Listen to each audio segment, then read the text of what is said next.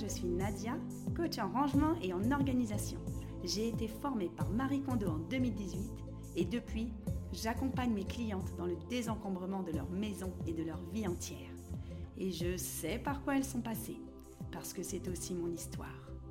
Chaque semaine, je te propose d'embarquer avec moi sur mon chemin de développement personnel, en partageant mes expériences, mes réflexions, mes coups de cœur. Je suis convaincue que faire de la place chez soi, c'est faire de la place en soi. Alors, tu embarques avec moi pour ce nouvel épisode?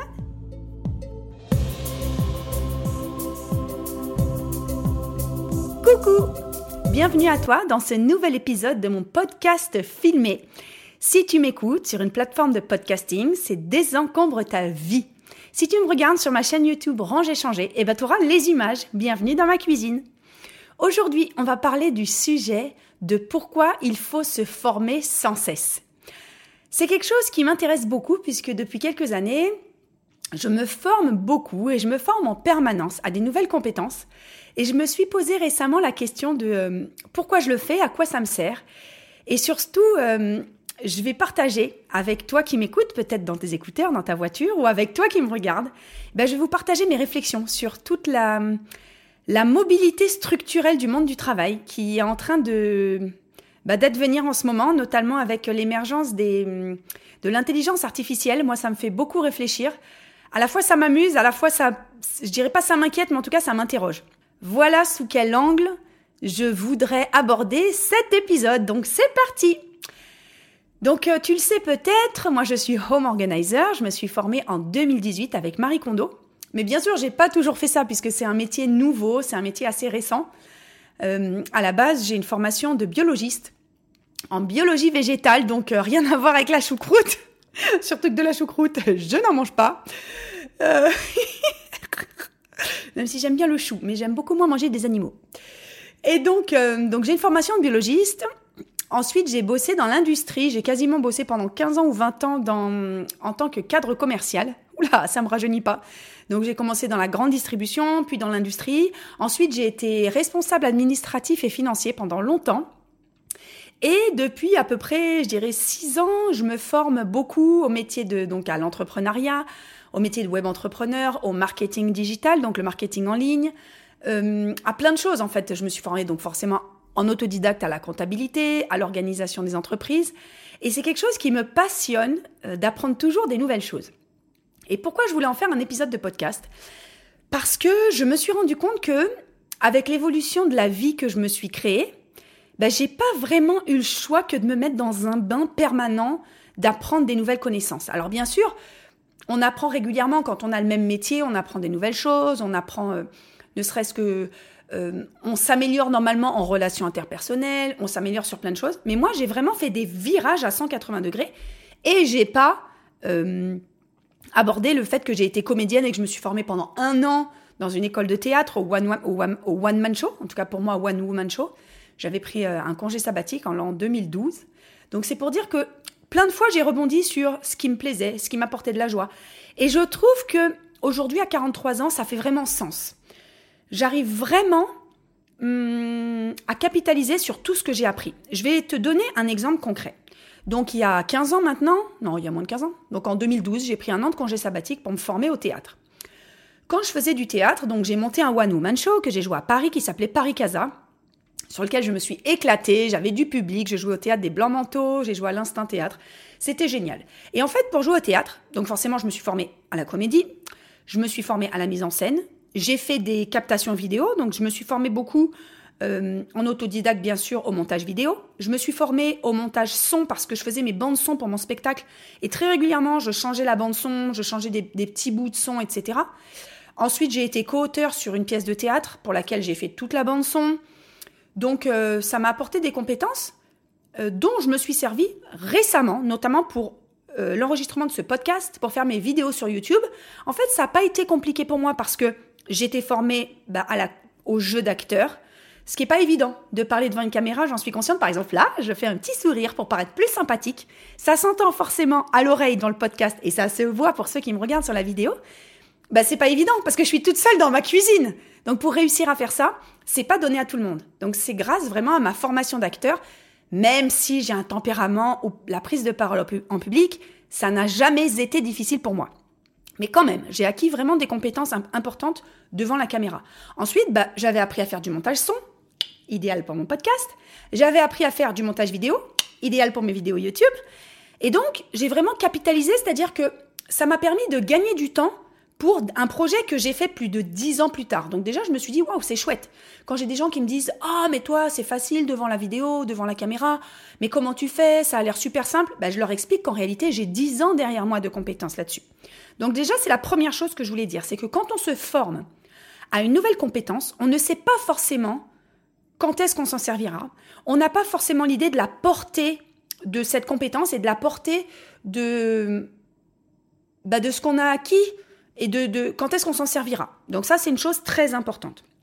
Ensuite, il y a une, il y a une, une expression que j'aime beaucoup qui est euh, le meilleur investissement que l'on puisse faire, c'est l'investissement en soi. Pourquoi? Parce qu'en fait, si tu donnes par exemple 10 000 euros à quelqu'un et qu'il va le mettre sur le livret A, c'est super. Si tu donnes 10 000 euros à quelqu'un et qui s'est formé sur comment faire des placements intéressants et avoir une rentabilité supérieure au livret A, bah, cette personne, elle va capitaliser plus, c'est-à-dire elle va gagner plus d'argent que les 10 000 euros. Et ça, ça c'est pas seulement une question d'argent, c'est aussi une question pour le travail, comme je le dis, c'est aussi une question pour un jour se dire, est-ce que j'ai envie de changer de fonction? Est-ce que j'ai envie de changer de métier? Est-ce que j'ai envie de suivre mes rêves? Et bien en fait, quand on se forme en permanence, on a l'impression que tout est accessible.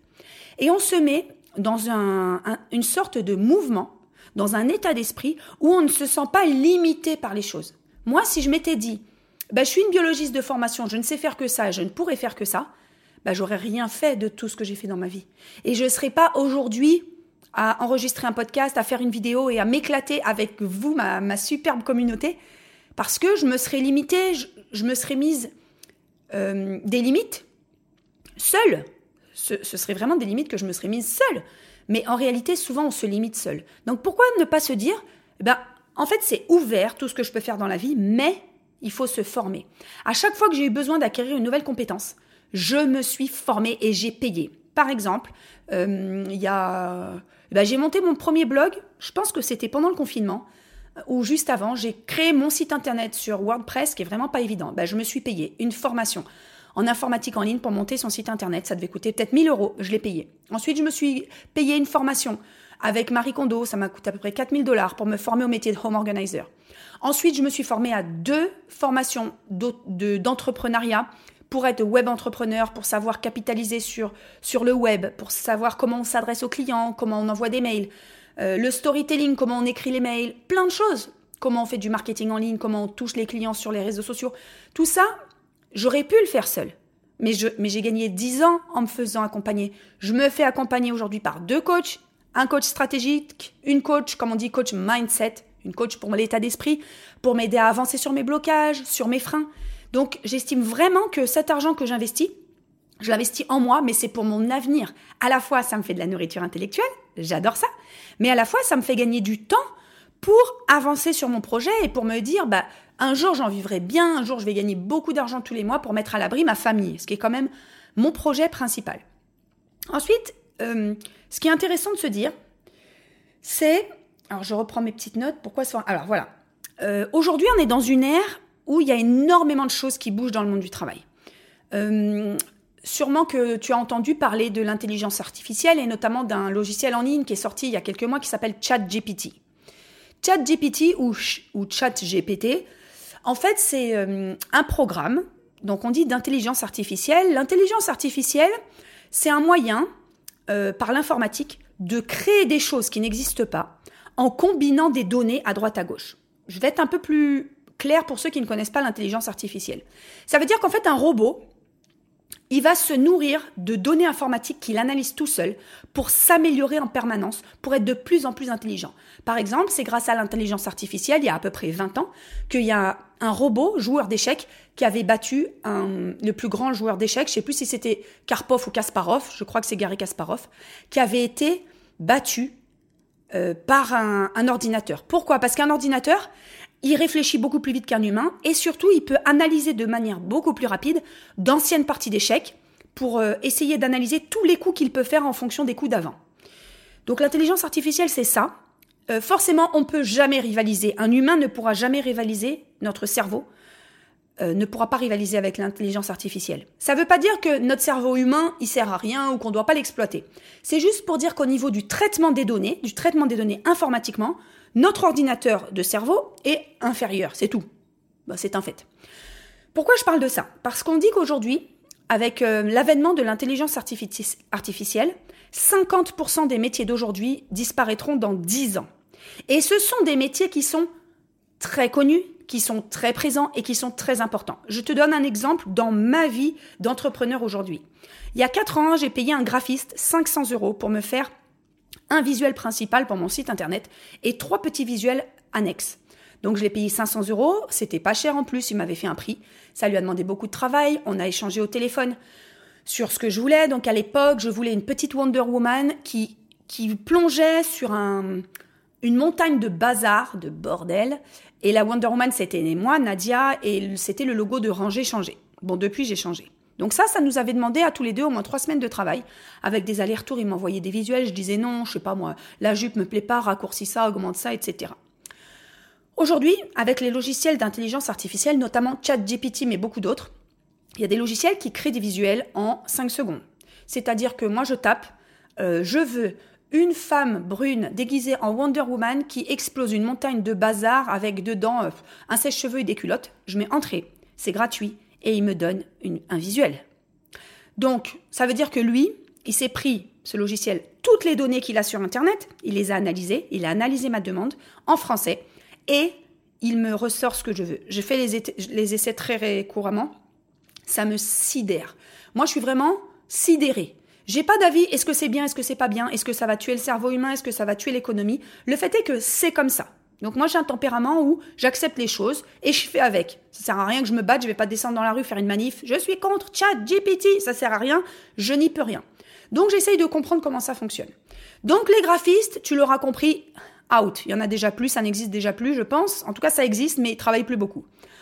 Il y avait déjà le logiciel Canva, c'est ANVA avec lequel moi je faisais tout. Je fais mes logos, je fais mes visuels de, de vidéos YouTube, de podcasts, etc. Donc euh, déjà, les graphistes, les pauvres, oui. Ensuite, on va parler des experts comptables, qui est quand même un métier à haute valeur ajoutée, à très hautes études, à fort revenu. Ben, en fait, aujourd'hui, on a des logiciels de comptabilité qui nous font tout. De la saisie des factures, de la création de factures, ils nous font la comptabilité complète, ils peuvent nous sortir un bilan. Il y a juste à appuyer sur un bouton. Donc après, la question philosophique de se dire, c'est jusqu'à quel point on peut faire confiance aux machines. Je traiterai pas ça dans le podcast. Mais en tout cas, euh, moi j'ai une expert comptable aujourd'hui que j'adore. Bah, elle sert juste à vérifier. Elle vérifie juste les comptes. Mais moi, je, traite tout. J'arrive à savoir où j'en suis de mon chiffre d'affaires, de mes dépenses, euh, mon compte de résultat provisoire. Enfin, des choses qu'avant on faisait tout à la main. Avant, on envoyait un classeur avec des pièces, on les apportait à notre expert comptable, il les traitait à la main, il faisait des tableaux et tout. Donc déjà, deux métiers qui étaient à haute valeur ajoutée, à hautes études, donc graphiste, expert comptable. Ensuite, création de site internet. Aujourd'hui, bah, il n'y a que les grosses, grosses boîtes qui ont besoin vraiment d'un web designer. Même si moi, je suis convaincue qu'il vaut mieux un humain pour ce truc-là. Mais on peut tout seul avec des logiciels en ligne où tout est déjà fait. Là, c'est pas forcément de l'intelligence artificielle, mais en tout cas, c'est des, choses avec des templates, c'est-à-dire des visuels qui existent déjà, on a juste à écrire dedans. On peut déjà se faire des sites internet et économie 3 à 5 000 euros. Donc il y en a plein des métiers qui disparaissent, je j'invente rien, les, caisses dans les supermarchés, les choses comme ça. D'où ma réflexion, si je me forme aujourd'hui aux choses qui m'appellent, aux choses qui m'intéressent, euh, aux choses pour lesquelles j'acquiers des compétences très polyvalentes, ben, j'aurai plus de chances hum, de m'adapter à un monde changeant. Si dans 10 ans, il y a 50% des métiers qui disparaissent, bah, c'est aujourd'hui qu'il faut prendre le virage. Parce que dans 10 ans, ça sera trop tard. Les graphistes, dans 10 ans, ça sera trop tard. Les experts comptables, ça sera trop tard. Et ça sera trop tard pour plein de métiers. Alors la difficulté, elle se pose sur les métiers qu'on appelle à faible valeur ajoutée. Bah, c'est désolant parce que c'est pas ce que je pense, mais les gens qui n'ont pas forcément les, les, hum, comment dire, le choix, ni la capacité ou intellectuelle, ou en argent, ou en temps, ou en énergie ou, ou en morale, qui n'ont pas ce temps-là, cette énergie, tout ça, pour se former, pour aller vers d'autres métiers. Je pense par exemple beaucoup, mon, cœur bat énormément et j'ai beaucoup, beaucoup de compassion pour les mères de famille qui sont seules. Et c'est un, c'est quelque chose qui me touche beaucoup, mais euh, les femmes seules, euh, souvent issues de l'immigration, qui, qui travaillent euh, dans les supermarchés comme hôtesses de caisse, qui sont avec leurs enfants, qui ont des horaires décalés, qui ont des horaires avec des coupures au milieu, qui touchent même pas le SMIC parce qu'elles sont à temps partiel, Et ces femmes-là, là, je vais faire mon petit, je vais donner mon avis, hein, ça plaira ou ça plaira pas, mais je pense vraiment que la société doit avoir euh, sur ces métiers-là, la société doit avoir un rôle pour les aider parce que tout le monde ne pourra pas prendre le virage de l'intelligence artificielle et il va y avoir des gens qui vont être laissés sur le carreau. Et les gens qui vont être laissés sur le carreau, ben, je trouve que ça va, il va y avoir un rôle de la société de les aider parce qu'ils pourront pas prendre ce virage. On pourra pas dire à n'importe qui, eh ben dis donc, t'as qu'à te former euh, au métier de web entrepreneur puisque c'est ça qui est en vogue. Ben, c'est pas possible. Tout le monde n'a pas, comme je dis, les compétences, l'argent, euh, le cerveau, la disponibilité, l'énergie. Donc, si toi, tu as, tu te sens ces compétences et tu te sens cette envie, ben, je t'incite à te poser cette question-là. Comment tu pourrais prendre ce virage sur euh, la modification de la société, la modification du monde du travail Peut-être que tu vas te dire que je, ce que je dis, c'est complètement débile et que rien ne va changer. Et je suis OK avec ça. Mais moi, j'y crois vraiment. J'ai l'impression que de toute façon, on est dans un, dans un tourbillon. Et bah, il va falloir s'adapter. Je vois les jeunes, la génération. Alors, on parle beaucoup de la génération Y, la génération Z. Donc, ceux qui sont nés après l'an 2000, ceux qui sont nés après l'an, après l'an 2000. Donc, la génération Y, c'est ceux qui sont nés après l'an 2000 et la génération Z après l'an 2010, je crois. Eh ben, en fait, eux, ils ont déjà intégré plein de choses. Ils ont déjà intégré beaucoup plus vite que nous que euh, bosser dans des grandes boîtes toute sa vie, dans des boîtes qui n'ont pas le sens ou les valeurs qu'ils, veulent, bah, ça fonctionne pas. Moi, j'ai plusieurs amis plus jeunes que moi, donc qui ont 10 ans de moins que moi, qui ont monté des fermes pédagogiques, qui sont allés à faire du maraîchage en pleine campagne, qui ont vendu leurs appartements parisiens, qui, ont, qui avaient de l'argent des parents, qui ont fait des, projets passionnants à l'autre bout du monde. Moi, je trouve ça grandiose, je trouve ça superbe. Alors, c'est pas la vie de mes parents qui parfois euh, trouvent ça ma maman en tout cas, qui trouve que des fois les jeunes ils font des trucs bizarres, mais moi je trouve ça super ce qu'ils font ces jeunes-là. Je trouve qu'ils ont beaucoup de courage de suivre leurs valeurs et de suivre leur cœur. Et puis c'est aussi bien de, pour la planète, je trouve, qu'il y ait des jeunes qui fassent ça. Donc voilà, je t'ai donné un petit peu mon point de vue là-dessus. Est-ce que j'ai tout traité? Ah oui. Alors autre chose, pour moi, euh, se former en permanence, se former à de nouvelles compétences, ça permet aussi bah, d'augmenter ses revenus.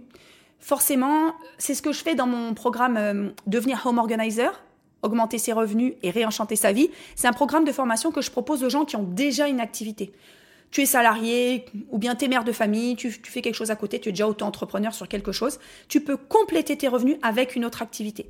Aujourd'hui, les trois quarts des auto-entrepreneurs sont des gens qui ont déjà une activité en plus et qui font ça à titre occasionnel. Donc je trouve ça vraiment super. Ce statut-là en France, il a permis de, bah, permettre de se faire un peu d'argent à la fin du mois. C'est pas, euh, comment dire, c'est pas quelque chose de magique. On gagne pas 3 euh, milliards d'euros avec l'auto-entrepreneuriat, mais je trouve que c'est un bon départ. Moi, j'ai démarré auto-entrepreneur je travaillais j'étais euh, home organizer le week-end. je bossais deux week-ends par mois. Donc j'ai trouvé que c'était très très bien pour se mettre le pied à l'étrier. Et euh, dans la vie en général, que ce soit en se formant à quelque chose ou en réfléchissant ou en avançant sur soi-même, je trouve qu'il faut, euh, pour moi, c'est un moyen d'avancer. C'est un moyen d'avancer sur son chemin de vie, c'est un moyen d'avancer, je dirais, dans son intelligence, dans vers quelque chose de forcément mieux je ne sais pas si tu me suis, mais quand on se forme, quand on avance, quand on évolue, eh ben on s'élève. Moi, j'aime beaucoup ça. Euh, avoir le sentiment que je m'élève parce que j'aurais je ne sais pas si j'aurais été capable de faire le même métier pendant 40 ans. Je dis pas que les gens qui font le même métier ne s'élèvent pas, c'est pas du tout le cas. Parce que moi, euh, à la base, j'aurais rêvé d'être médecin. J'ai fait une première année de médecine après, euh, après mon bac. Et on peut avoir une très belle carrière en étant médecin et je pense qu'on apprend plein de nouvelles choses. Mais on peut pas rester exactement à faire la même chose. On, en fait des nouvelles, on se forme de nouveau, on acquiert de nouvelles compétences, on change de, de service, etc. C'est ça que je dis dans se former. Ça peut être même dans un même métier, se former continuellement. Mais il faut s'adapter aux choses. C'est-à-dire que les gens qui se retrouvent, qui ont 25 ans, et moi j'en ai eu dans mes clientes, qui ont fait 25 ans dans la même entreprise, au même poste, dans le même service, et qui se retrouvent en licenciement économique du jour au lendemain, eh ben ça, ça leur fiche des sacrés coups au moral. Ça, ça fait des dépressions, ça fait des désillusions considérables. Parce que ces personnes-là n'imaginaient même pas que ce soit possible un jour. Parce que euh, elles étaient attachées à leur système, elles étaient attachées à leur zone de confort. Et parfois, la, sortie de zone de confort, oui, elle est violente, oui, ça fait mal. Mais en fait, c'est, bah, c'est tellement enrichissant et ça nous élève tellement. Donc euh, voilà, un peu le l'angle sous lequel je voulais aborder ce sujet. Euh, se former sans cesse, donc tu l'as compris, c'est à la fois se former à des compétences, à la fois élever son esprit, à la fois ouvrir son esprit aussi sur euh, les autres, sur ce qui existe, sur la différence avec les autres, sur la différence dans le monde. Je trouve que c'est ça. Et euh, avec les années qui vont venir, moi au début j'étais très pessimiste sur euh, l'évolution du climat, sur l'évolution de la planète. J'avais très peur pour mes enfants. Et j'ai pris ça du côté, de mon côté optimiste, réaliste, de me dire, eh ben mes enfants, il va falloir que qu'ils soient formés au changement. Mes enfants, il va falloir qu'ils sachent s'adapter. Mes enfants, il va falloir qu'ils apprennent à cultiver la terre, à s'adapter au changement et, à savoir que rien n'est acquis et que le monde et leur vie sera en mouvement. Et à partir du moment où je leur, je leur aurais inculqué ça, pour moi, j'aurais fait ma part. Parce que sauver la planète, je peux pas moi seule, je fais ma part de colibri et je, pense qu'il y a beaucoup de gens qui font leur part de colibri. Je pourrais peut-être faire plus, j'en je, suis consciente. Mais enseigner aux enfants que le monde est en mouvement et il va falloir qu'ils soient en mouvement, bah, c'est déjà un énorme cadeau qu'on leur fait pour cette vie. Dis-moi ce que tu en penses en commentaire. C'est un sujet un peu lourd, mais je trouve que c'était important de l'aborder. Dans le thème désencombrer sa vie, être sur son chemin de développement personnel, c'est quelque chose qui m'intéresse vraiment et qui me passionne, tu le sais. Donc j'espère que tu as été emballé par ce sujet. Si tu me regardes sur YouTube, mets-moi en commentaire ce que tu en penses et ton avis. J'espère qu'on va des milliers à, réagir à ce sujet. D'ailleurs, je vous remercie toutes et tous pour euh, bah, mes deux derniers épisodes de podcast. Ils ont cartonné puisque celui d'il y a deux semaines, il a fait plus de 50 000 vues sur YouTube. Ah, un épisode de 22 minutes où euh, je montre pas mes fesses et on parle pas, il n'y a pas de vidéo de chat et je fais pas de, pas de danse. Euh, c'est quand même assez rare. Celui d'après, j'en suis déjà à plus de 10 000 vues, je crois, 15 000 vues. Enfin, des résultats incroyables. Donc, merci. Vous avez partagé, continuez à le faire. Et si tu m'écoutes, si tu écoutes ce podcast sur une plateforme de podcasting, peut-être Apple Podcast, Spotify, Deezer, si tu veux m'encourager, tu peux mettre un commentaire sur ta plateforme et me noter le nombre d'étoiles de ton choix, mais 5 étoiles, c'est toujours mieux. Si t'as aimé, tu partages. Si t'as pas aimé, bah partage avec ton meilleur ennemi. Moi, je m'en fiche, ça me fait des vues et des écoutes. Et puis, bah, à très bientôt pour un nouvel épisode. Ciao, ciao